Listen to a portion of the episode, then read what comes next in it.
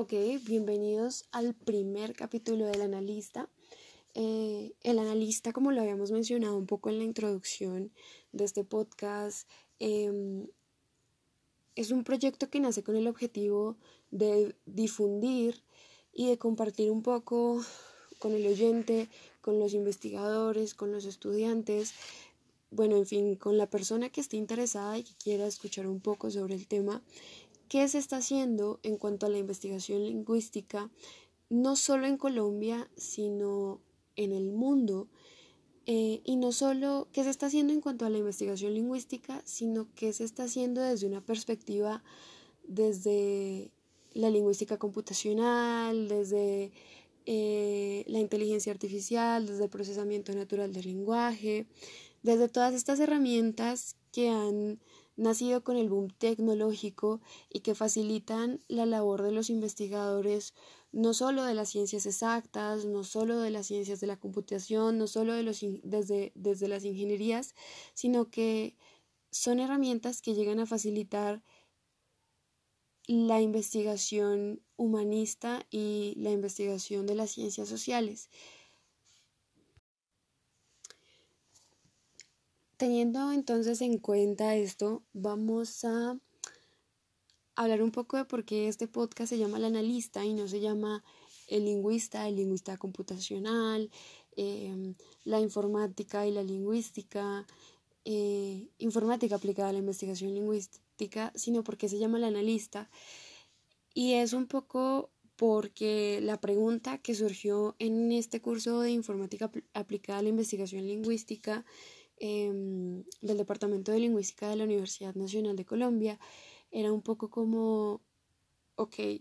¿qué se está haciendo o cómo se puede aplicar la lingüística computacional, eh, el procesamiento natural del lenguaje, las inteligencias artificiales a algo que, que es un fenómeno social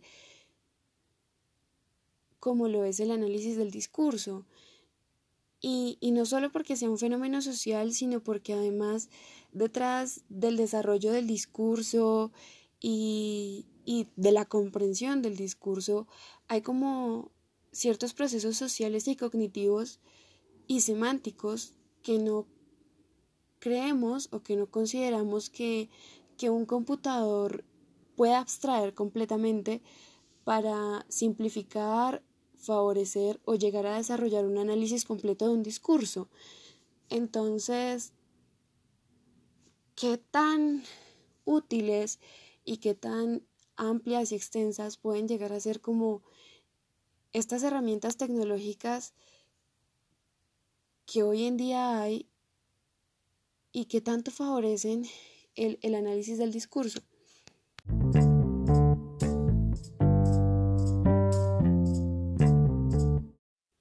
Eh, para empezar entonces a hablar un poco, creo que es muy común y,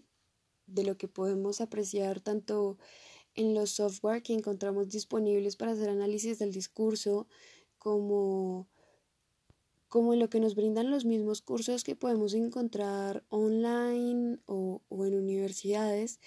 gran parte de las herramientas tecnológicas y de la lingüística computacional que están al servicio del análisis del discurso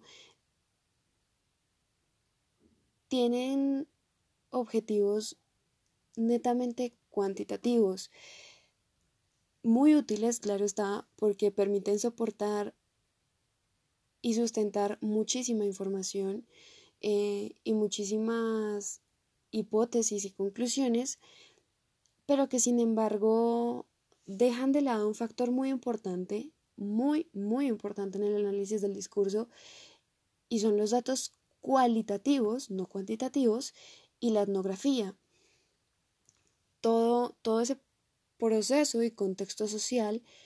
que hay detrás de, de, un discurso, sea del tipo que sea, sea un discurso político, sea un discurso académico, sea una noticia en un periódico, eh, un cuento, una novela. Todos estos textos eh, están permeados por un contexto social que no fácilmente se puede abstraer de datos cuantitativos que son los que podemos obtener de softwares como Warfish o Ankong o infinidad, infinidad de, de, de programas y, e incluso de lenguajes en la programación que nos permiten abstraer esta información. Entonces, un poco como para ver más allá de lo que se ha hecho, además de, de los modelos cuantitativos y estadísticos, pues nace este podcast con el objetivo de ver qué se ha hecho desde, desde la inteligencia artificial y desde el procesamiento natural del lenguaje, que son como estas, no, por así decirlo, subdisciplinas que se han preocupado o, o que tienen dentro de sus objetivos lograr que el computador, que la máquina, eh, llegue a comprender el lenguaje humano y llegue a interactuar con, con el ser humano desde o empleando, mejor dicho, lenguajes naturales. Entonces, todo esto que, que, consideramos que es netamente semántico, pragmático y psicolingüístico,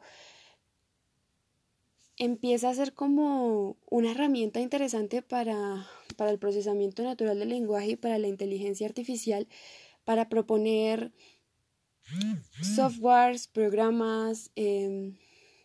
bueno, infinidad de herramientas que van más allá de los datos estadísticos y, que ofrecen otra serie de análisis y, otra serie de resultados que están muy ligados con lo que hoy en día podemos ver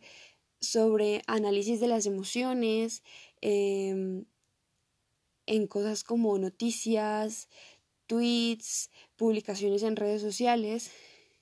y que antes pensábamos que, que una máquina no podía hacer tan fácilmente. Pero qué tan cerca estamos de que, de que un computador pueda realizar un análisis del discurso completo en el que hayan tanto datos cuantitativos como datos cualitativos eh, y en el que además se ejecuten procesos de carácter psicolingüístico y semántico detrás de los cuales hay, hay información valiosísima ligada tanto a los contextos sociales como a los contextos cognitivos del emisor y, del receptor del discurso. Entonces, un poco para, eh, para lograr esto, eh, el objetivo fue, o la metodología más bien empleada,